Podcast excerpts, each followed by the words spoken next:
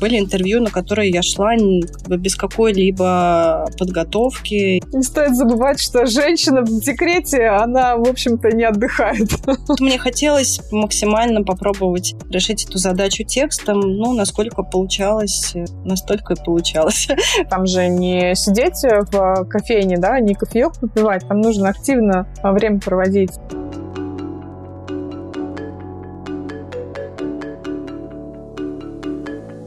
Встала и пошла. Всем привет! Я Нина Ванина, пиарщица и автор подкаста «Встала и пошла». Подкаста о современных женщинах, которые не выбирают между карьерой и личной жизнью. Этим эпизодом я решила зафиналить короткий летний сезон про отдых. А какой отдых без путешествий? Правда, перемещаться по миру с последние полтора года стало гораздо сложнее. Героиня этого выпуска раньше многих поняла, что путешествие по России – это тренд. Злата Фетисова у меня в гостях. Журналист, тревел-блогер, начинала как автор глянца, писала о путешествиях, брала интервью у звезд, а теперь создала собственное медиа о путешествиях. Телеграм-канал «Зона комфорта». Злата, привет! Я очень рада тебя видеть и слышать в своем подкасте. Нина, привет! Спасибо за приглашение. Я, когда готовилась к подкасту, искала о тебе информацию, и в более ранних э, источниках, это журналы, глянцевые в том числе журналы, ты фигурируешь в качестве журналистки, в качестве автора, но в более поздних каких-то публикациях ты уже travel-блогер, уже главный редактор своего медиа «Зона комфорта». И хочется с тобой поговорить вот про эту трансформацию, которую ты прошла от э, журналиста, автора изданий InStyle и других изданий, сейчас он U-Magazine, да, называется, и трансформацию в создателя собственного медиа о путешествиях. Вот хочется поговорить о том, как путешествия в том числе стали такой частью, большой частью твоей жизни.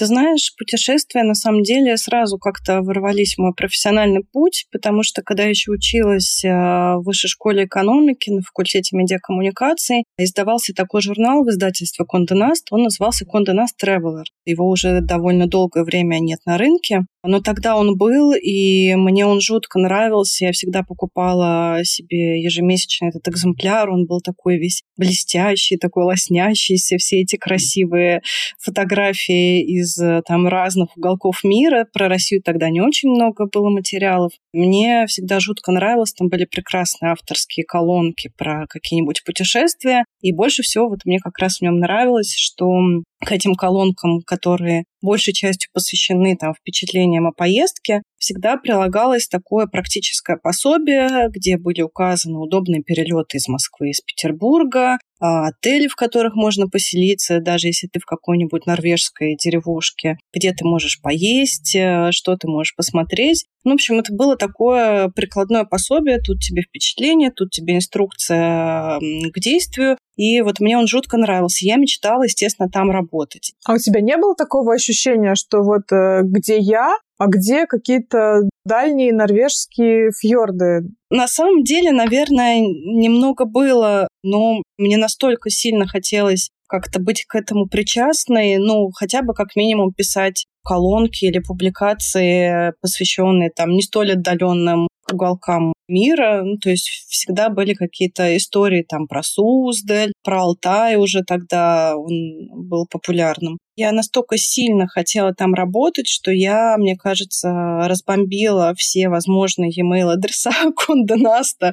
Вот. Но они, конечно, нигде не отвечали, ни на HeadHunter, ни на корпоративных e-mail. И я не, не придумала ничего лучше, как открыть список э, сотрудников редакции и поискать их в соцсетях. Мне удалось их найти. Так все пиарщики делают, ты молодец. Ну, тогда я не владела еще такими навыками research а, это сейчас э, как бы для меня это расплюнуть. Ну, в общем, я нашла их в прекрасной сети ВКонтакте, нескольких человек. Вот ВКонтакте снова возродился, как мы видим. И написала им просто в личные сообщения, и мне ответила выпускающий редактор Катя Сучкова большой ей привет, мы до сих пор приятельствуем. Предложила мне помогать ей с редактурой каких-то текстов. Я совмещала это с учебой. Это были какие-то совершенно символические деньги, но мне жутко нравилось, и как раз моя работа заключалась в том, чтобы в авторском тексте, который, как правило, сильно наполнен каким-то эмоциональным опытом, и из-за этого есть пробелы фактической информации, то есть нужно где-то было искать адрес кафе, расположенный на какой-нибудь э, улице в Стамбуле, которого никто знать не знает. Ну, то есть у нас авторы еще были такие путешественники со стажем, искушенные, ходили всегда непроторенными маршрутами. И вот э, я могла сидеть всю ночь напролет, искать какое-нибудь кафе, там, в 4 квадратных метра, но в которое обязательно нужно зайти, потому что там что-то вау. Наверное, это меня сильно прокачало в плане research а, в плане подхода вообще к путешествиям. И потом позже я пришла туда работать уже на постоянной основе. Работала редактором, работала с авторами. Путешествовала, честно скажу, немного. Да-да-да, только хотела спросить. Классно, конечно, сидя в Москве писать про путешествия, но еще интереснее самой путешествовать, самой все своими глазами видеть. Ну да, по работе не могу сказать, что были глобальные поездки. Ну, что-то было, но не в Норвегию нас отправляли, конечно. Ну, Суздаль тоже неплохо. Да, да, работали с авторами, писали э, свои заметки о личных путешествиях, которые не спонсировало издательство. Но, в общем, опыт был прекрасный. Но, к сожалению, потом мы журнал закрыли. Я какое-то время делала приложение GQ Travel, вот, а потом меня пригласили в InStyle, правда, уже не в travel сегмент, ну, там нужен был старший редактор отдела культуры, который бы занимался героями, интервью, и вот на долгий срок, собственно, я ушла в эту тему. Но потом снова вырулила в travel, когда возникла собственная необходимость. Путешествия по России стали более актуальными. Надо было возвращаться к истокам, как стало понятно. Ты сейчас сказала про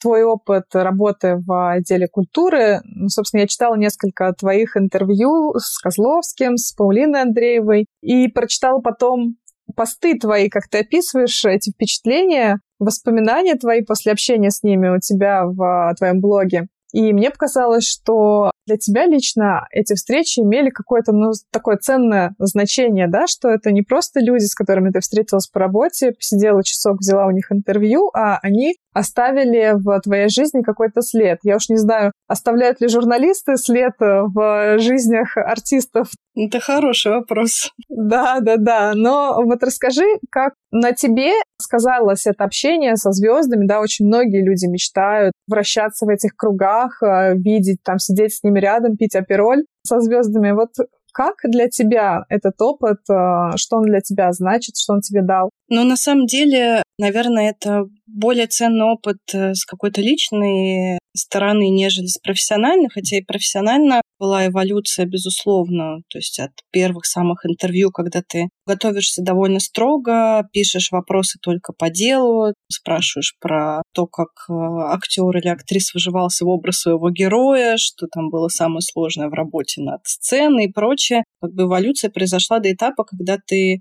просто приходишь общаться с интересным тебе человеком. Не знаю, насколько зазорно в этом признаваться, но уже под конец моей работы в здании были интервью которым я вообще шла без вопросов. Ну, то есть, в принципе, мне было достаточно того багажа знаний человека, который я получила, там, посмотрев его предыдущее интервью, посмотрев много фильмов с ним, и как бы разговор, он строится на твоем собственном интересе. А я, наверное, вот из тех людей, кто умеет слушать и кому интересно и любопытно. То есть, э, в принципе, если даже иду не на интервью, я все равно могу задавать человеку много вопросов, просто потому что у меня есть искренний интерес, и мне интересно всякие детали, какие-то моменты, более точечно узнать и выспросить. Тогда ты идешь еще и по работе, то есть ты должен выпустить какой-то результат э, в виде материала интервью, настрой максимально так конструктивный, и плюс, если получается живая беседа, вообще прекрасно, это супер матч.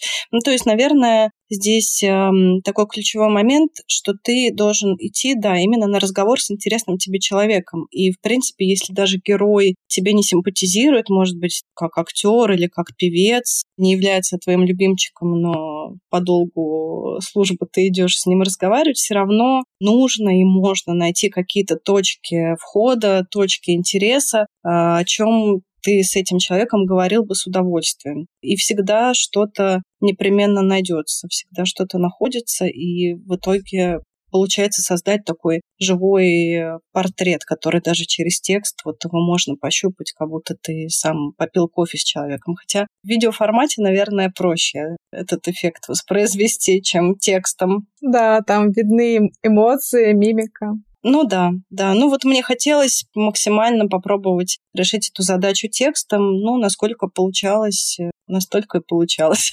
В принципе, наверное, где-то было чуть лучше, где-то было чуть хуже, были разные обстоятельства. Не всегда все зависит от тебя. Мне показалось, что ты умеешь расположить к себе собеседника и продемонстрировать свою вот эту искреннюю заинтересованность. Я хотела узнать у тебя лайфхаки, как ты это делаешь, но ты сейчас сама рассказала, что нужно просто искренне интересоваться жизнью этого человека. Нравится он тебе, не нравится, там, как актер, как режиссер. Но если тебе интересен сам человек, э, вот, собственно, вам лайфхак пользуйтесь. Я их собираю, потому что, ну, вот тоже провожу интервью, да, и в рамках подкаста, и, в принципе, тоже часто общаюсь с людьми. Интересно, как делают это коллеги. Кстати говоря, я тоже работала журналистом лет 10, наверное, и на телевидении, и в печатных изданиях. И вот помню хорошо такое ощущение, когда ты работаешь э, в найме в каком-то издании и чувствуешь себя исполнителем, по сути. У тебя есть рамки редакционного задания, редакционная политика, там, э, политика издания, и ты постоянно ощущаешь себя вот в этих жестких рамках. А вот расскажи, когда ты впервые ощутила вот эту, возможно, силу, да, уверенность в себе, что ты не только исполнитель, но ты еще и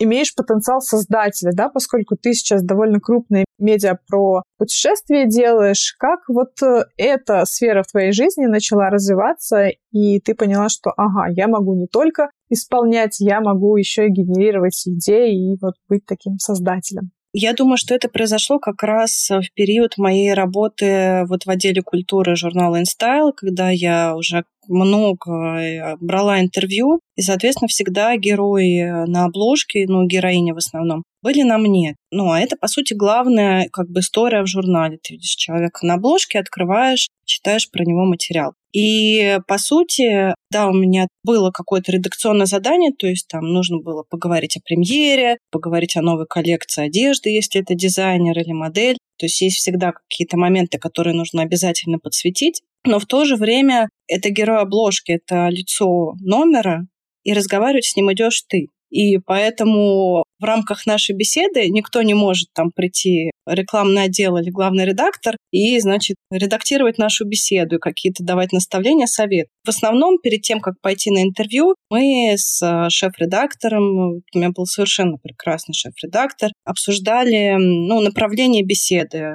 могли вместе придумать какие-то хорошие зацепки, ну, исходя из опыта, того, что мы знали об этом человеке. То есть, если мы уже знали, что это непростой пассажир, мы придумывали, как нам а, вырулить на какие-то интересные моменты, чтобы, в принципе, его разговорить, расшевелить. Но были интервью, на которые я шла как бы без какой-либо подготовки, обсуждения с кем-либо. И, соответственно, ну, ты главный автор, ты главный креатор того, что получится, потому что второго шанса поговорить с героем уже не будет. Как правило, его никогда нет, ты можешь максимум там ему дозвониться и задать пару вопросов. Ты, наверное, вот в этот период ты понимаешь, что все зависит только от тебя, и ты можешь прийти, направить эту беседу как угодно, и потом текст будет полностью отражением того, как ты придумал, как ты направил, как ты решил вообще преподнести этого человека. Это была определенная власть, скажем так. То есть я не определяла там глобально контент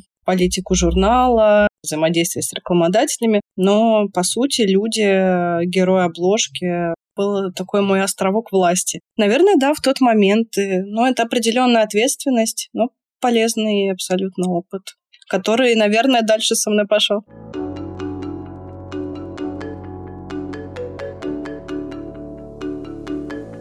Как так вышло, что вот этот опыт, полученный, э, такая вот небольшая власть в рамках одного конкретного издания переросла в фигуру твою, в твою роль главного редактора, создателя, да, основателя. Расскажи, как ты создала свой канал «Зона комфорта», почему ты его так назвала. Конечно, есть определенные отсылки, да, почему? Расскажи, как э, тебе эта идея в голову пришла. Задумка, наверное, появилась э, во время пандемии. Мы с мужем, э, там, с друзьями тоже стали больше смотреть на какие-то возможности интересно, классно путешествовать по России и э, начали составлять маршруты. Этим, естественно, занималась я пометуя вот мой этот конструктивный подход еще из нас Traveler, когда должен быть полный маршрутный лист с выбором отелей, ресторанов, музеев аренды автомобилей и всего, что нужно. И стало понятно в какой-то момент, что, в принципе, там в пространстве, в сетке Телеграма и вообще среди медиа не так много изданий про путешествия в целом. Конструктива, на мой взгляд, на тот момент не было вообще. Ну, то есть э, есть какие-то конструктивные решения ну, там, для путешественников, которые там в походы ходят, ездят с палатками. Это была немножко не моя история, то есть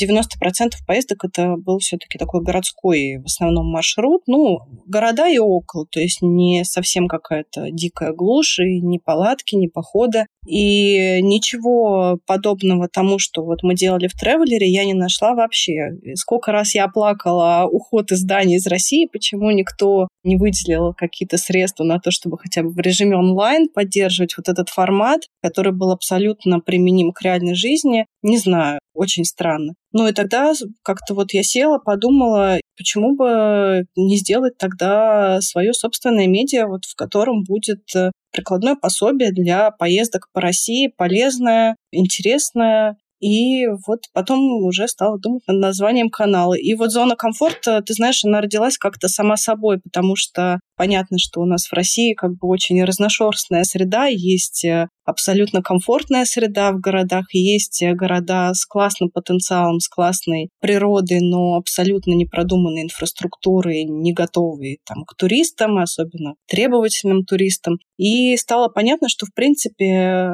ища какую-то возможность здорово путешествовать по России, я ищу, по крайней мере, зону комфорта. Мне не хочется из нее выходить, когда я еду куда-то отдыхать, особенно если это с ребенком, тогда с ребенком мы много ездили. Так появилась зона комфорта, и оказалось, что действительно эта информация и такая подача, она востребована. Слушай, интересно, почему а, вот ты сейчас сказала, что никто из а, ушедших изданий и оставшихся, либо там переименовавшихся, сделавших ребрендинг изданий, не возобновил формат вот этого вот travel-приложения, не было такой мысли прийти к новым издателям и сказать, ребята, у меня есть колоссальный опыт, я могу сделать. Почему-то ты вот сделала что-то свое, а не пошла опять к большому бренду, к большому там дяде и не сказала, я хочу быть э, хоть и хорошим, но наемным сотрудником. Вот почему так произошло, как ты считаешь? Мне кажется, ответ э, на этот вопрос максимально соотносится с идеей твоего канала. Встала и пошла.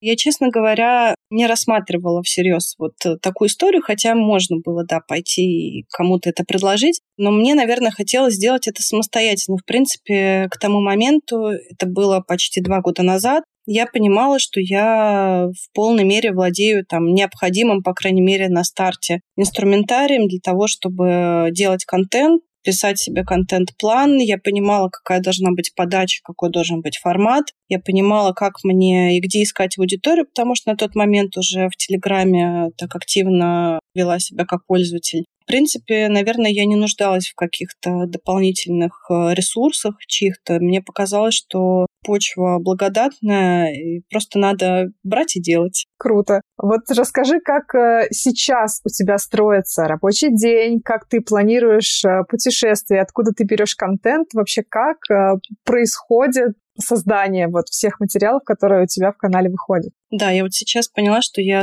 немножко слукавила, отвечая на предыдущий вопрос, и не добавила, что я не просто такая вся самостоятельная молодец, а в тот момент я была в декретном отпуске. Моей дочке было чуть больше года, и, соответственно, выходить куда-то на найм а, для меня было тоже не совсем актуально. И поэтому, наверное, ну, думаю, что не стоит э, забывать о том, что формат, когда я делаю сама в своем режиме, он тоже был для меня тогда, конечно, первостепенным, чем работать по графику. Не стоит забывать, что женщина в декрете, она, в общем-то, не отдыхает.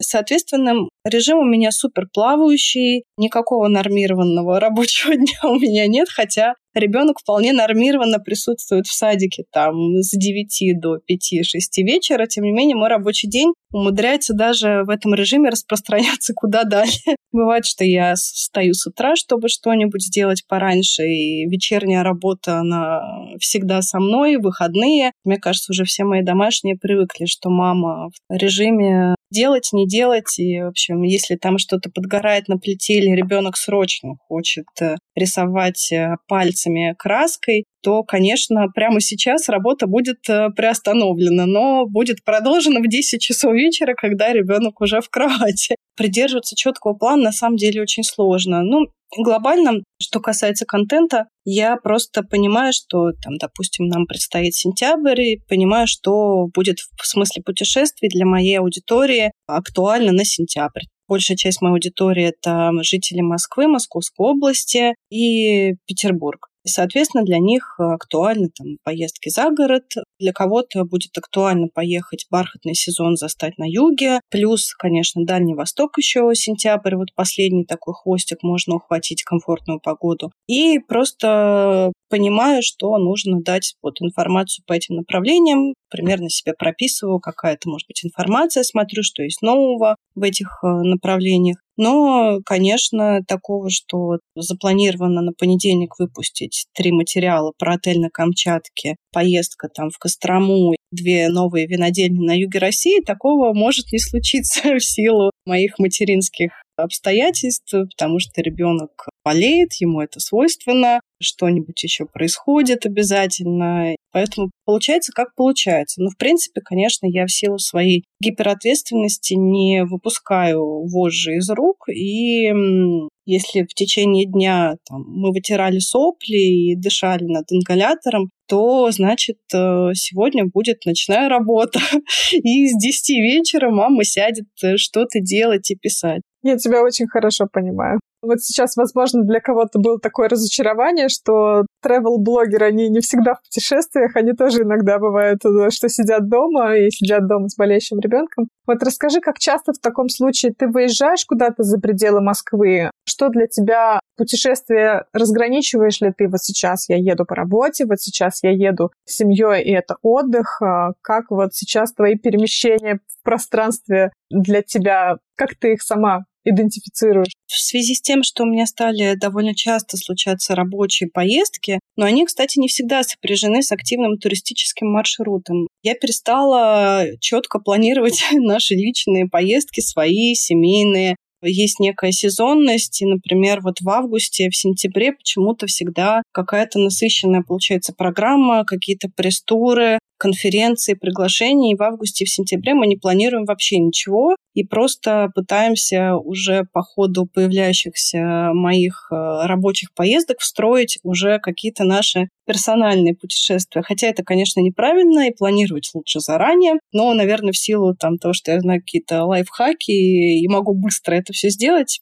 могу себе позволить немножко заваливать дедлайны по планированию собственных поездок. А что касается поездок по работе, и тут, наверное, будет еще отсылка к предыдущему вопросу про то, что самозанятые и там те, кто ведет собственное медиа или блог, они э, не то чтобы там весь день расслабляются дома, мы и в поездках-то тоже не очень расслабляемся. Я, например, недавно была в Самаре на хакатоне. Приветики, я сейчас в Самаре. Да-да, прекрасный город была на хакатоне, посвященном креативным индустриям, и, к сожалению, у нас там не была предусмотрена в официальной программе туристические вылазки и вообще осмотр каких-то достопримечательностей. Эх, в тот момент мы не были знакомы. Я бы тебе устроила туристический маршрут. Ну, я, естественно, все продумала заранее, нашла часы в расписании, где я могу сама пойти и что-то посмотреть. Я кое-что успела, но если мы говорим про режим работы, то есть это были выходные дни, и я понимаю, что у меня есть обязательства. У меня там было обязательство перед э, издательством по книгам, и нужно было выпустить еще рекламный пост один. И, в общем, вместо того, чтобы после хакатона пойти вместе со всей нашей прекрасной делегацией в тур по барам, которые у вас совершенно прекрасные, я пошла в отель, чтобы поработать. Ну, то есть режим, конечно, примерно такой. Есть э, все равно в любом случае ответственность, и, наверное, если ты хочешь развивать успешный продукт собственный, то все равно ты не заваливаешь дедлайны и четко им следуешь, как бы у тебя есть какие-то обязательства. Я так поняла, что к твоему каналу проявляют интерес партнеры, бренды, какие-то мероприятия, фестивали приглашают. Вот расскажи, как обстоят дела у тебя с взаимодействием с рекламодателями, как вообще вот такому нишевому, скажем так, медиа, как у тебя, сейчас живется на просторах нашей страны? Ну, живется неплохо, живется, в общем, хорошо. Наверное, здесь э, каких-то суперсекретов нет, просто я довольно хорошо изучила Телеграм, еще вот когда он не был столь развит, как сейчас, все-таки пару лет назад, все равно он был немножко в таком стартовом еще режиме, и не все были там подписаны на десятки пабликов. Наверное, я просто довольно хорошо его изучила, и у меня есть какое-то понимание, как проанализировать аудиторию, исходя из моего прошлого опыта работы в изданиях. Я просто запускала, наверное, довольно грамотно рекламу о своем канале в других каналах. То есть я искала свою аудиторию, я понимала, где может быть потенциально мой рекламодатель. И вот так мы находили друг друга. Вот многие рекламодатели со мной уже практически вот на протяжении всего цикла жизни канала. Вот мы уже так крепко дружим и любим друг друга, уже знаем, как работать вместе. Ну, кто-то приходит новый, с кем-то знакомимся. Вот в основном у нас э, завязываются какие-то теплые отношения, потому что все равно у меня контент э, даже рекламный на 95% это нативная реклама, это то, что понравилось бы мне самой, то, что мне кажется полезно, интересно прорекламировать и порекомендовать, поэтому у меня аудитория довольно лояльно относится к рекламным рекомендациям. Я пишу сама интеграцию рекламную, и ну, многим рекламодателям это нравится, конечно.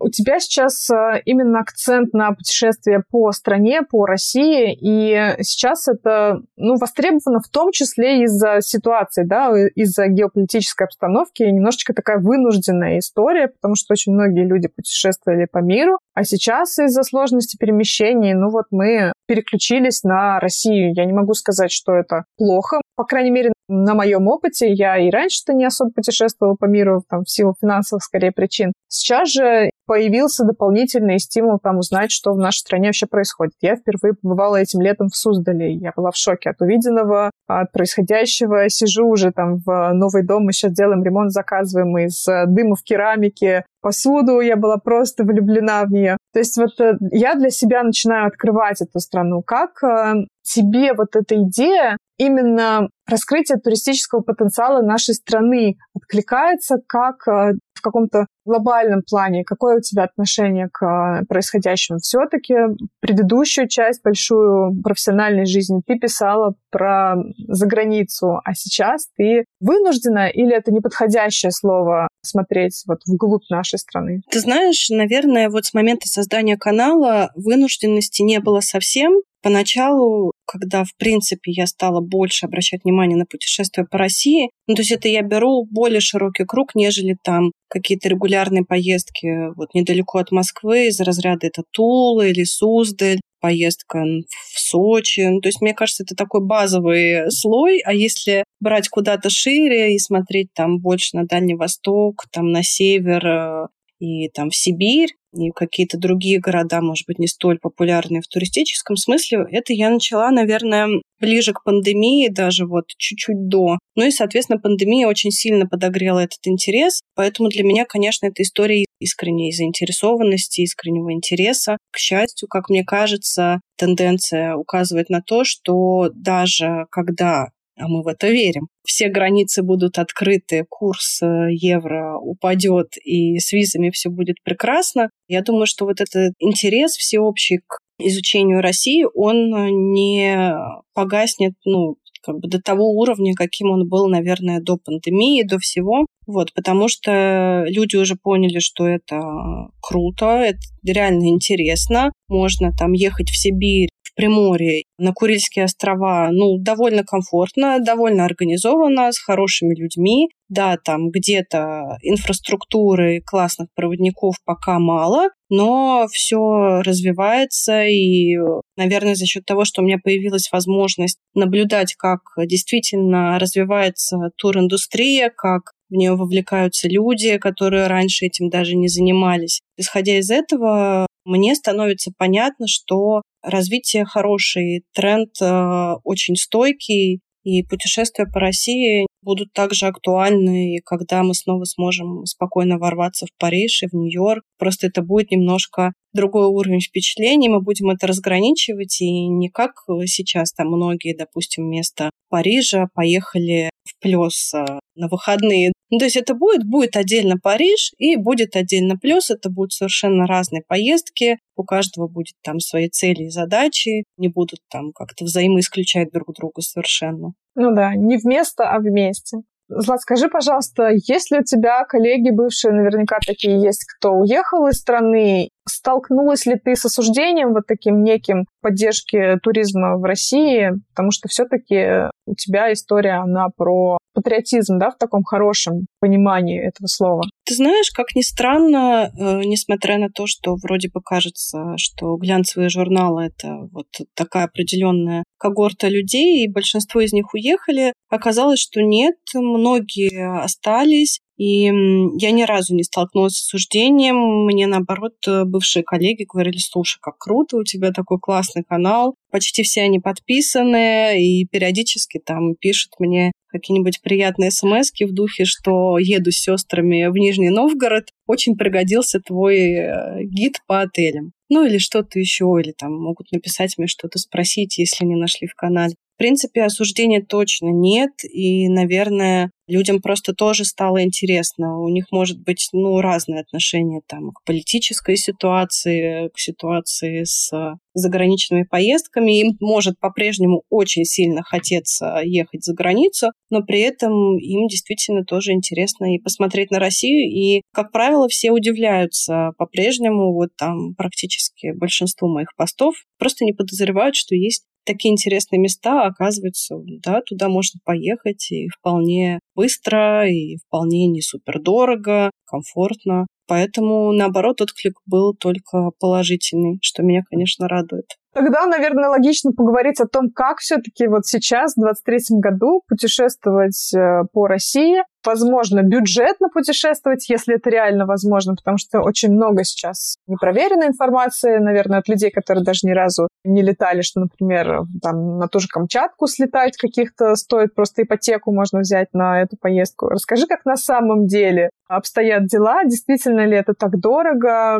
может быть, есть какие-то супер лайфхаки, как это упростить и удешевить. Ты знаешь, исходя из опыта вот моих наблюдений, того, что я знаю лично на собственном опыте или пообщавшись с людьми, которые, может быть, где-то больше путешествуют или вообще живут там, где я была немного или вообще не была, могу сказать так, что путешествие по России, конечно, это не бюджетный вариант, но здесь важно разграничивать направления для путешествий. То есть если мы говорим про любимую всеми Камчатку, которая уже стала, мне кажется, какой-то сверхмодной, не знаю, что с ней будет дальше в связи такой популярностью, посмотрим. Если мы говорим про Камчатку, Дальний Восток, даже, наверное, про русский север, здесь, конечно, нужно понимать, что это направления, для которых нужно копить деньги. Поэтому, когда я слышу от каких-нибудь людей, что они там слетали условно на Камчатку за там 50 тысяч рублей, всегда прошу рассказать, а что было дальше, и там лучше как бы не слушать, лучше вот пойти в эфир YouTube программы, там эта история будет раскручена интересно. Это что-то опасное для жизни было? Ну да, то есть это какие-то довольно экстремальные условия, это перелеты с пересадками, ну что, в принципе, ладно, еще это там, меньше из зол на самом деле. Надо понимать, что на Дальнем Востоке очень мало комфортных средств размещения. Я там говорю не про пятизвездочные отели, которые строили для чиновников, которые прилетают на экономический форум во Владивосток. Про отели вполне себе туристические, крепкие четыре звезды, их по-прежнему очень мало. Про хорошие три звезды я вообще молчу. Прям дикий зверь среди отелей. Поэтому они стоят недешево. И хорошие проводники, с которыми там у тебя будут какие-то гарантии, что ты не выйдешь на тропу с медведями, если что, вас там с вулкана увезет МЧС, и вообще все супер, как бы продумано, безопасно и так далее, это стоит недешево. Здесь не нужно даже пытаться сэкономить, просто если хочется поехать, то нужно настроиться на то, что да, это будет дорогая поездка, но впечатления будут абсолютно стоить э, потраченных денег, это сто процентов. Так, ну Камчатка это история не для всех явно, и по деньгам, и по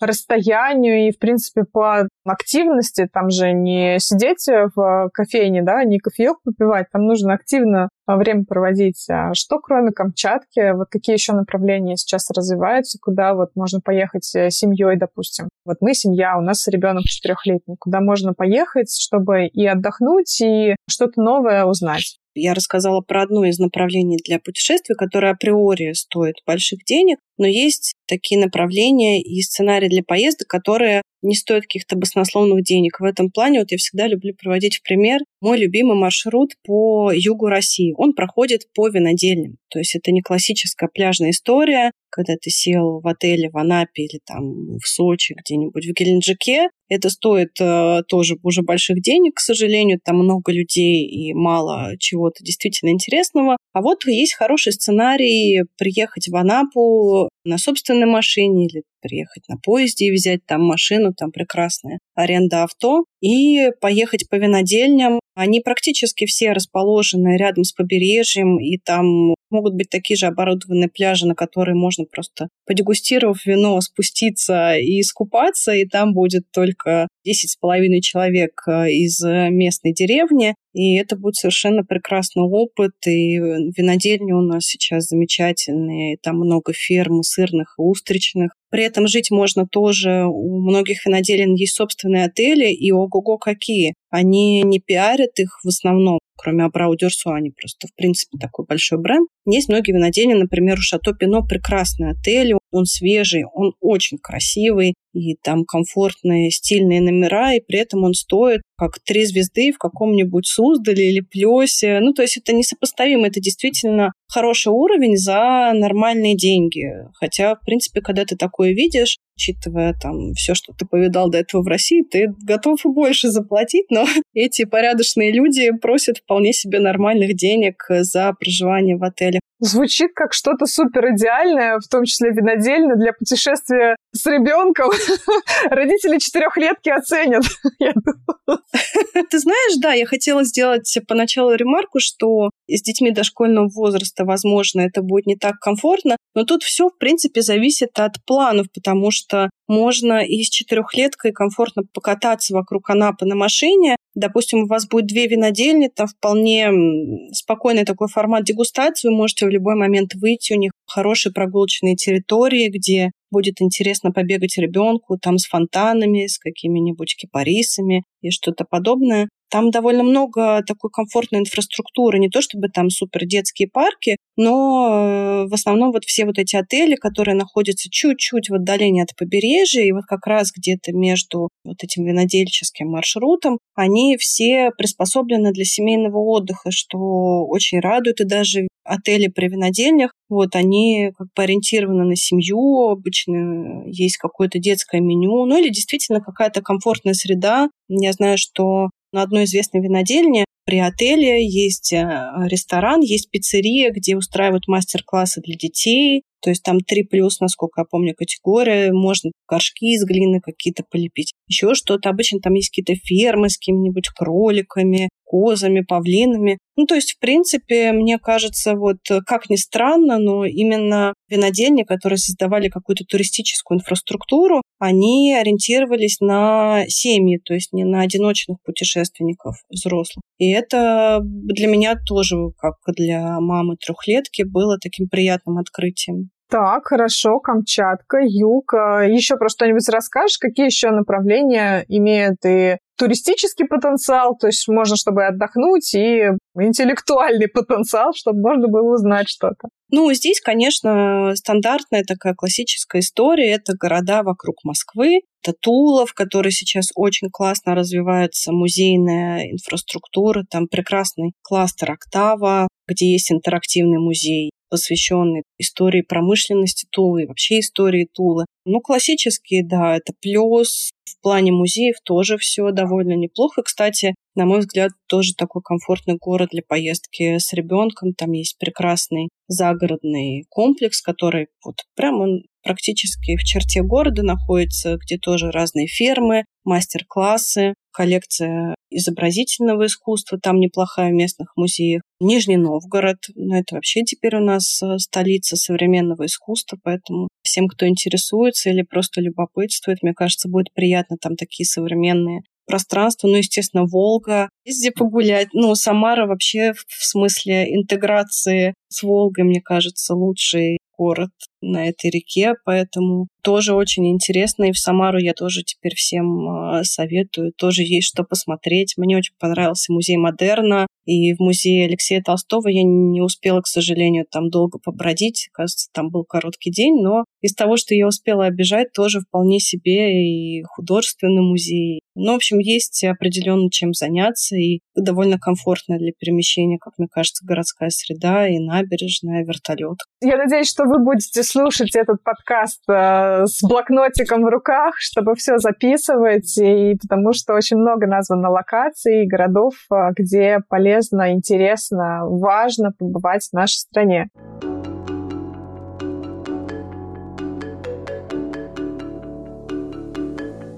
Мы сейчас с тобой говорим о путешествиях, но интересно, когда в твоей жизни случилось первое путешествие, и когда, в принципе, ты осознала, что это сейчас у меня путешествие, а не просто в деревню к бабушке там поехать. Мне кажется, ну, такой классический первый опыт, это, наверное, как у большинства людей, поехать, э, первая поездка с друзьями на море. Для меня это был Геленджик. Он тогда был совсем не тот, что сейчас. Сейчас он гораздо круче, гораздо моднее. Ну да, это была вот такая атмосферная первая поездка. Естественно, тогда все кажется прекрасным через призму того, что ты первый раз поехал на собственные деньги, ты с друзьями, когда я подумала о первом путешествии, и ты говоришь, вот не к бабушке в деревне, я вот все детство ездила к бабушке в Астрахань. Я родилась там, это мой родной город, но мы довольно быстро переехали с родителями, и все же там вот каждую весну, лето я всегда там, и для меня по-прежнему традиция приезжать в Астрахань. Кстати, вот в четверг я именно туда и лечу. В какой-то момент, когда я уже стала взрослой и поехала туда без мамы, я поняла, что вот сейчас, да, это такая моя осознанная поездка. Я ехала в Астрахань не просто там повидать э,